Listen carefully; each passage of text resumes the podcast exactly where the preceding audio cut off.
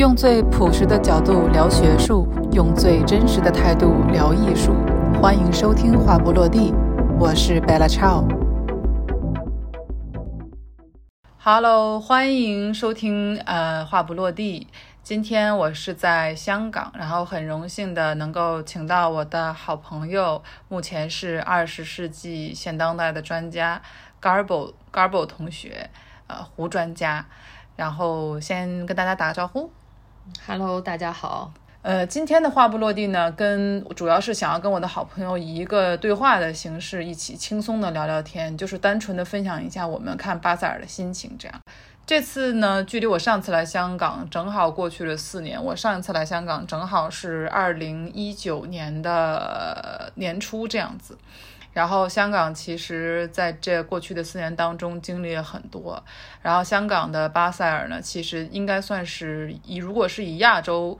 呃艺术品为为中心的话，香港巴塞尔应该是全世界最重要的那个博览会了。嗯，因为疫情的关系，然后二零二零年呢是纯线上，然后二一二二年呢是一个 hybrid，就是线上线下同时进行的模式。但是往年的巴塞尔呢，呃，大概有个一百五到二百家左右的画廊，但是因为疫情的关系，二一年和二二年的画廊基本上是以减半的模式，所以今年呢，基本上我认识的所有人都来到了香港，所以大家就很想要感受一下，呃，通关之后。亚洲当代艺术，包括中国当代艺术，是否还在全世界上有个一席之地？尤其是对于我们中国人来说，开开春春节以后吧，这个应该算是每年最重要的活动啊。那我就先问一下胡专家，胡专家基本上从过去的疫情开始吧，就一直 base 在香港。你觉得疫情疫情这三年来说，尤其是对比前几天巴塞尔开幕，你觉得？这四年在香港这里，中国当代艺术的市场有什么变化吗？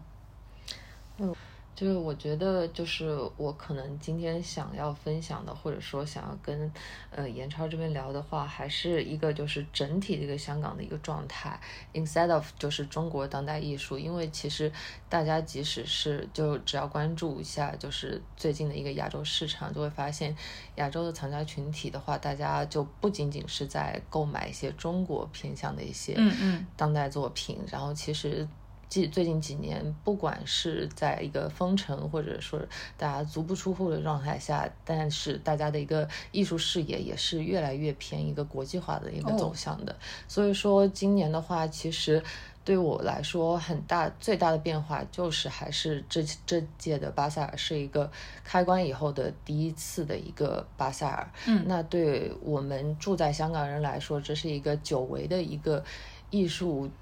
节方面的一个盛大的回归，因为我们已经真的好几年没有看到那么多那么多的藏家，他们可以现身香港，然后真正的来看到作品的情况下，再去进行一个购藏这么一个行为了。嗯，对，因为就是我们在这三年内呢，就是呃，在香港这样的环境下，我们比如说跟内地、中国内地，我们也是。不不不是在一个通关的状态下，然后去境外的话也很多时间。我们是到去年才彻底跟境外通关的嘛？嗯、去年夏天开始。那在之前，就香港相当等于是一个孤岛。虽然说这里还是在举行很多的一些艺术的活动、展览相关，啊、但是呢，很多情况下就是大家都是藏家都是没有办法现身来体验这件作品的。嗯、现在的话就是，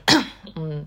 难得就是对我们来说，终于他们大家都回来了，可以回到现场来真正感受了。呃，我这边补充一句啊，就是呃，胡专家他的一个主要是经营二级市场，也就是拍卖。我这边呢是主要就是大家知道我还在读博，然后在在编外，所以我们两个就是一个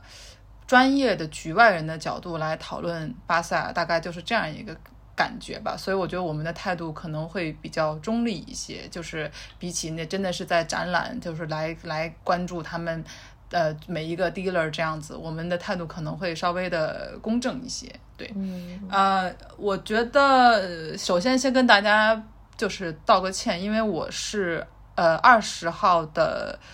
呃晚上才到的香港，然后我是从伦敦飞过来的，所以我时差非常非常严重。所以第一天的话，我是下午两点多钟才到的巴塞尔现场，因为两点多钟相当于英国早上六点钟吧，我还有 我还有很多时差，所以我错过了开幕，所以我也没有偶遇到很多明星。那胡专家是一一开始就已经在在在开幕了吧？是你是十二点钟到的吗？嗯，我差不多是十二点一点的时候到的。外面有疯狂排队吗？这样子？呃，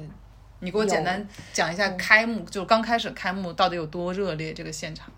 呃，我觉得就是第一天的时候情况是相当相当的疯狂的，就是第一天就是这次巴塞尔的话是分两层楼嘛，就是一楼和三楼。就通常呢，香港的巴塞尔是在就是会展中心这边举办，然后接下来在去前几年的情况下都只有一层楼在举办展览，对。然后这次的话是难得就是两有两层楼两层的展厅，就非常非常多，总共大概是一百七十间画廊参与了嘛。嗯，然后这次因为大家就是先到的，大部分都会去一楼，然后我十二点多到一楼的时候就已经差不多人满为患，真的有小小的排队。嗯嗯。当然，这排队的状况还是不及后面的那个公众的节日嘛。但是，就是对我们香港这么一个艺术圈的生态来说，这个排队的状况也是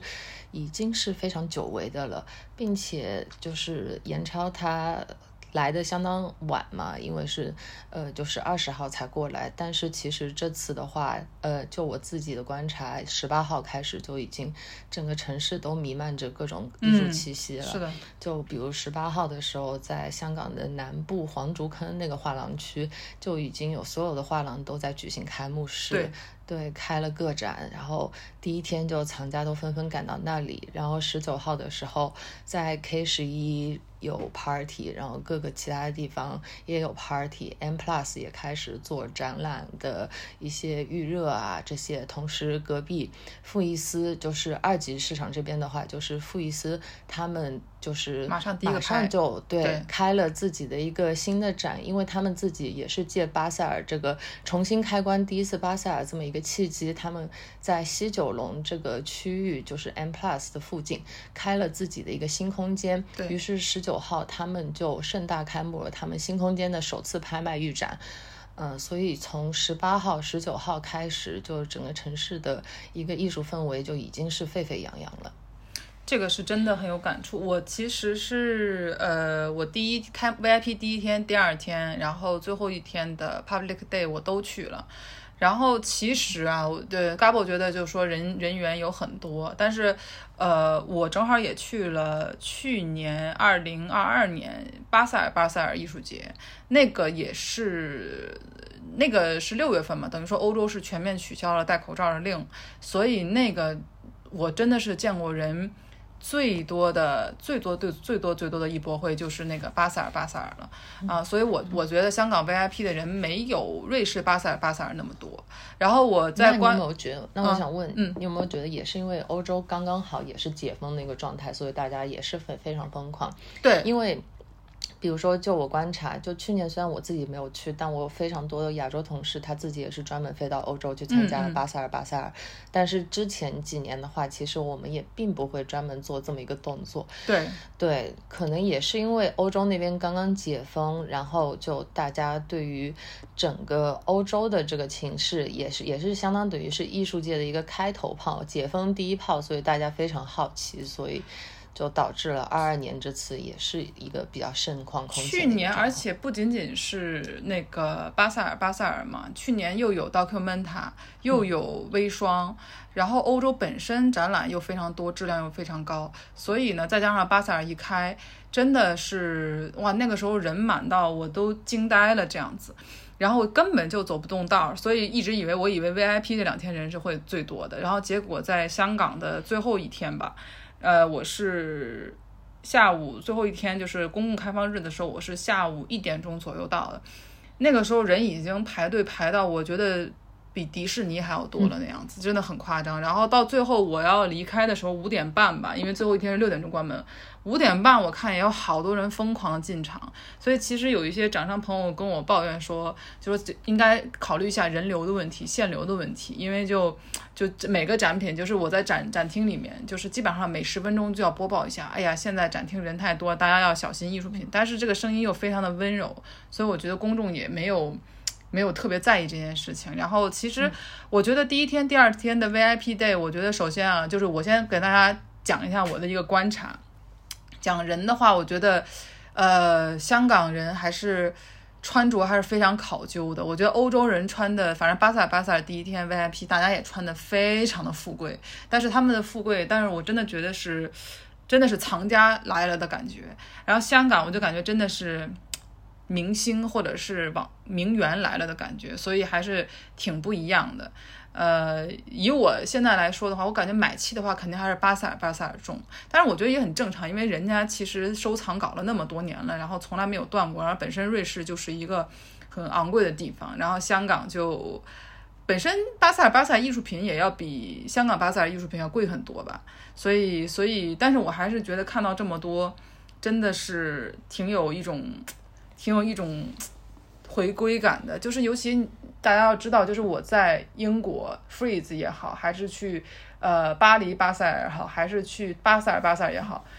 每一次的中国画廊可能就两三家，所以我跟画廊主聊天 social 的时候就就是可以一直聊天，但是我这次在香港巴塞尔跟朋友聊天，只能聊两句话，然后马上就被在这边的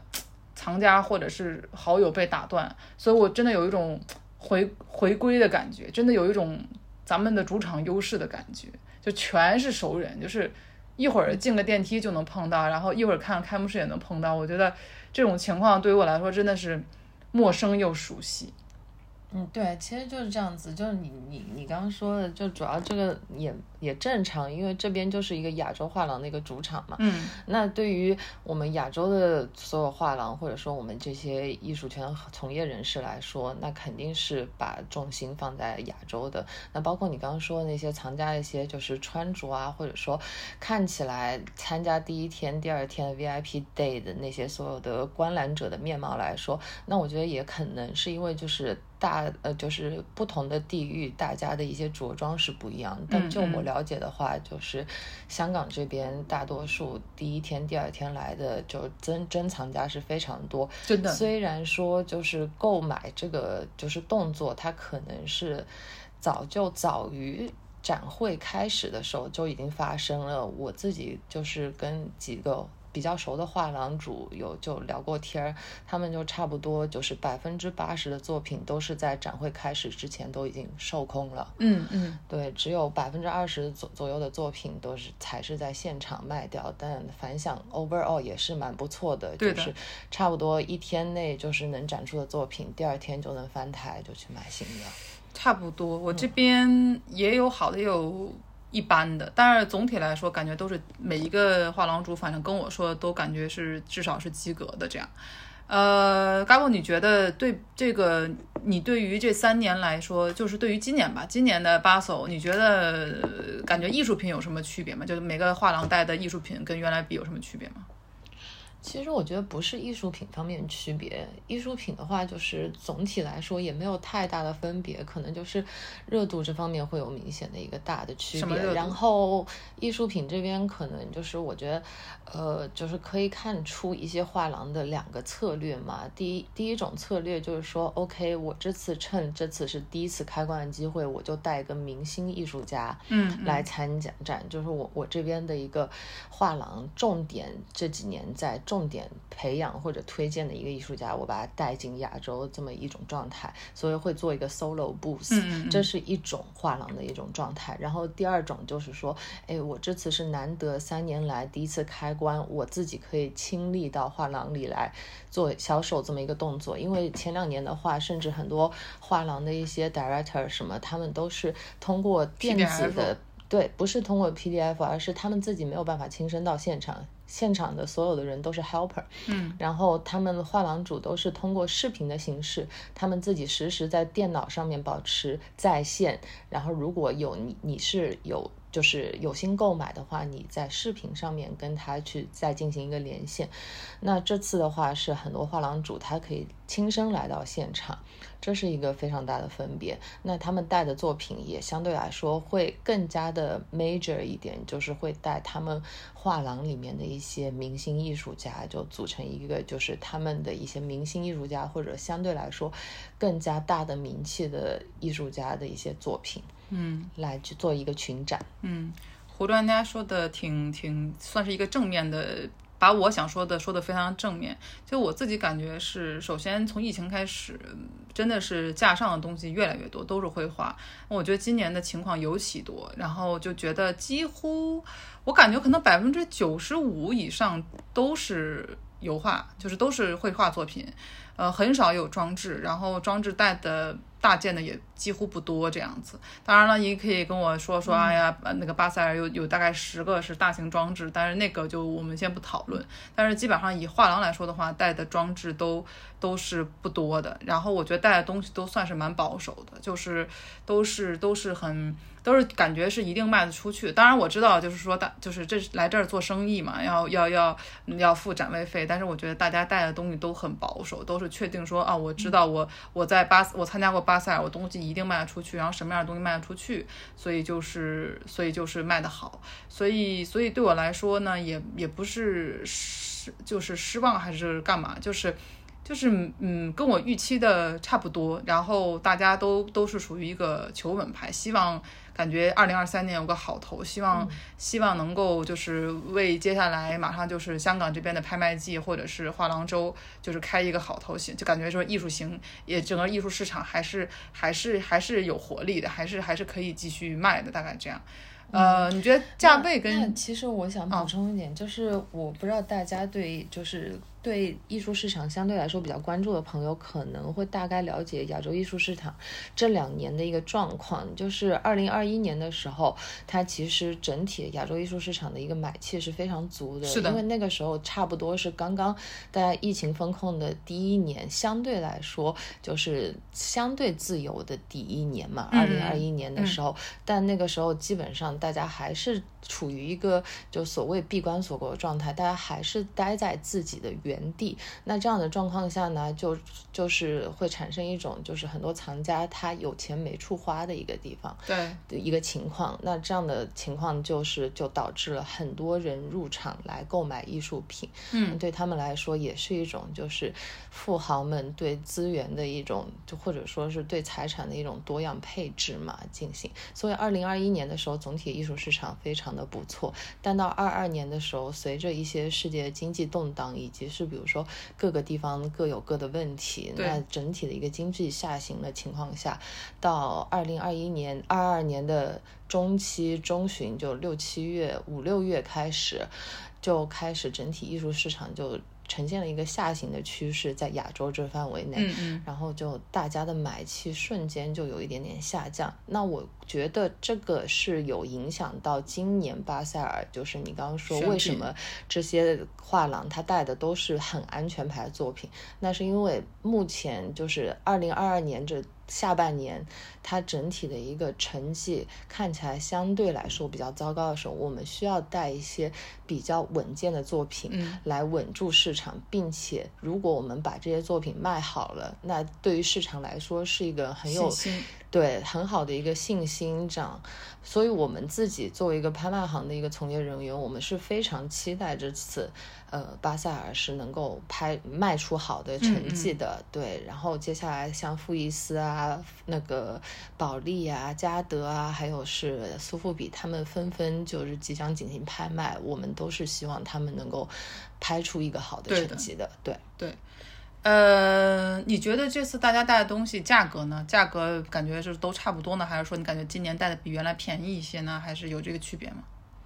我觉得带的东西都还差不多，都是这样子一个价位。对，嗯，我感对我也觉得是。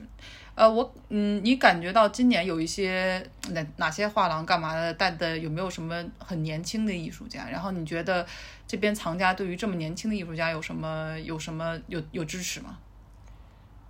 嗯，年轻你是指什么样子的年轻？我觉得，比方说，你觉得八五后应该现在算是市场最中流砥柱的一个年纪了吧？嗯，你觉得九五后？你觉得现在画廊九五后的人气开始多了吗？然后你觉得有没有一些老藏家会关注一些这种这么年轻的艺术家？觉得支持吗？其实反倒这次，我觉得说见到的就是大部分画廊，他带的都还是一个比较稳健，八零到九五这段，八零到九五对这段年纪段的一些艺术家，然后就像原因就跟我们刚刚说那样子是偏稳健风嘛，呃，然后就是。大家带的东西都是已经相对来说 established，反倒是年轻的艺术家，我觉得这次的并不突出，并且讨论度也没有特别特别的高，除非是因为你知道巴塞尔也分不同的板块，比如说像是有主的主展位啊，还有是就是在香港这边一个是 Insight，还有一个是 Discover，Discover Cabinet。对，cabinet 是就是大的展览里面都会带一个小的，就是 solo 的那个嘛。但是像是 inside 的 inside 和 discover 这两个板块的话，他们会带一些比较年轻的艺术家。但是我就我自己的观察以及跟一些画廊的从业的朋友交流来看，我觉得大家还是。把重心或者说是讨论度都放在一些主展位那些大的画廊那边。我觉得你刚刚说有一点是我没有 catch 到的，就是说，呃，中国的画廊，呃，中国的藏家现在开始买国际的艺术。那你觉得国际的画廊有开始买更多的中国的艺术吗？有这种交换吗？你是说国际的画廊带中国的艺术家吗？国际的藏家有开始买，就是这种交换的话，有没有海外的藏家来这边，然后？买中国中国当代艺术家的作品呢？呃，我现在觉得这个。比蛮相对的，但是呢，因为这次的话主要还是香港的这边主场嘛，所以说大多数还是就是能观察到，还是主要是一些亚洲这边的藏家在参与购买。那比如说，就是我能明显感觉到这次除了内地的藏家都回来了以外，还有很多日韩的藏家都有过来。哦，这个是我下一个对日韩日韩这边的参与度这次相对来说是非常高的，但是西方的藏家我是没有看到太多，对，就专。门过来，除了就是我们大家都知道鼎鼎大名的乌里希克，这次又回到香港。他这次从十八号开始就参加各种活动，对，就在各处有看到他身影。但其他的一些知名的一些欧美的藏家的话，我倒是没有怎么留意到，没有留意到。但我又留意到一些著名的一些馆长、策展人有来，但是藏家的面孔确实没有没有一下子就让我一看到他说啊，这是那个谁谁谁，好像没有。日韩是今年我觉得很多的，这也是我陪朋友一起逛，他觉得哎呀，好多好多日本画廊，好多韩国画廊，但是嗯，我也不知道是不是但是吧，但是哎，也可以说但是，就是感觉日本的当代艺术非常的非常的固化，就还是以我们想象中的那种感觉动漫卡通形象为主的比较多，就是非常的日本，呃，韩国的也还好。我觉得确实，中国的画廊感觉表现的风格，感觉确实更加多样性一些吧。感觉日韩过来还是比较比较带的作品，相对更加商业和保守一些。嗯嗯，你觉得今年这个？我觉得可能也是相相对来说跟。就是每个民族、每个就是每个国家，它各自各自的一个艺术发展有关。像是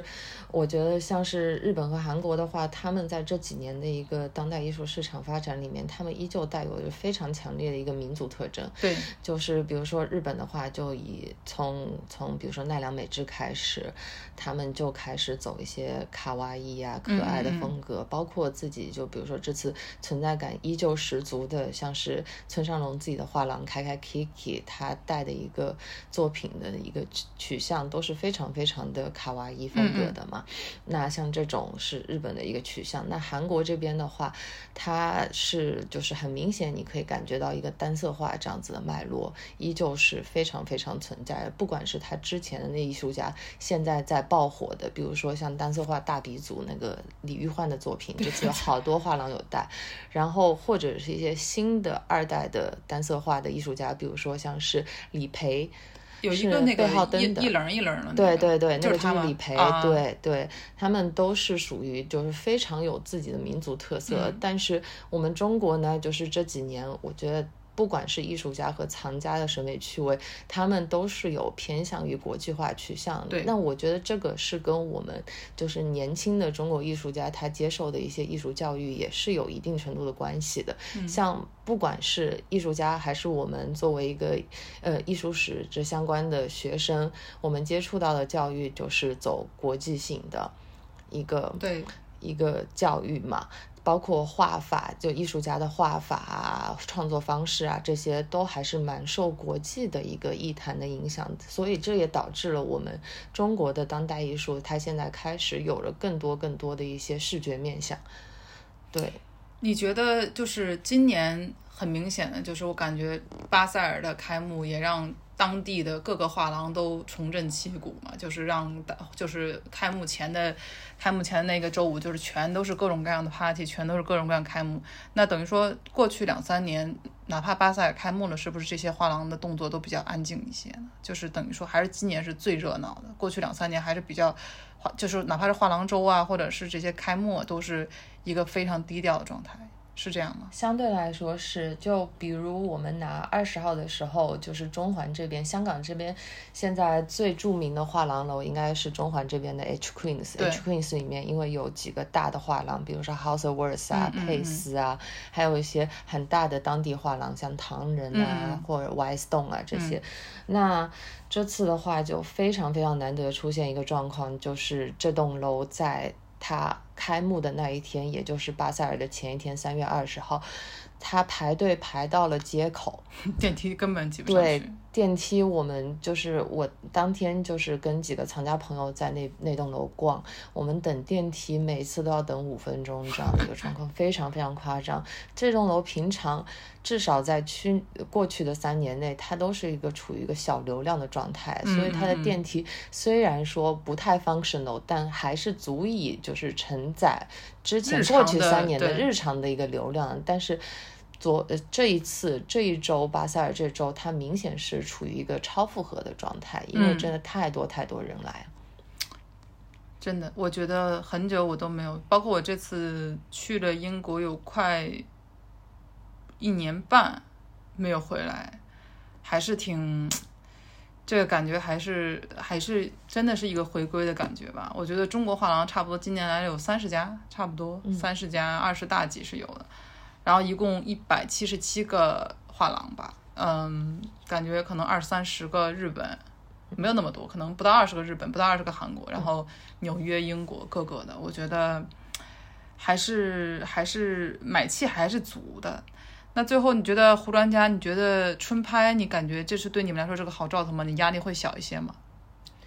目前看，就如果按巴塞尔的情况看的话，我觉得大家都还是呃蛮 promising 的一个状态，还是给我们了很多信心。但是另外一边也是还是要看呃傅伊斯和苏富比接下来在这个 following weeks 他们会做出什么样的一个表现。主要主要也是，嗯，fair 嘛，它一级市场可能东西普遍来说也不会像那个拍卖会有些特别夸张的价格，大部分的价格都是。呃，十万、一百万这样，就是算说的跟说的非常的跟感觉很便宜，但是基本上跟拍卖的二级市场那些大师啊那些价格比的话，这个价格也也还好。呃，所以我觉得小小现在目前至少大家大家还是有购买欲的吧，就是是这样，对吧？对，相对来说，就像你说的那样子，因为价位上面会存在不同，所以说它也不是一个完全的可以借鉴和参考的一个阶段。所以我们依旧还是要看另外几间拍卖行的一个表现。但是呢，就是至少这个巴塞香港巴塞尔传递出来的一个信息，就是那些对于相对便宜的一些年轻的中生代的艺术家来说，呃，那藏家。都是很 ready 去进行一个购买动作的，大家的买气也都还在，嗯，对。但具体到时候拍卖会拍成什么样子，我觉得还是要再看大家是不是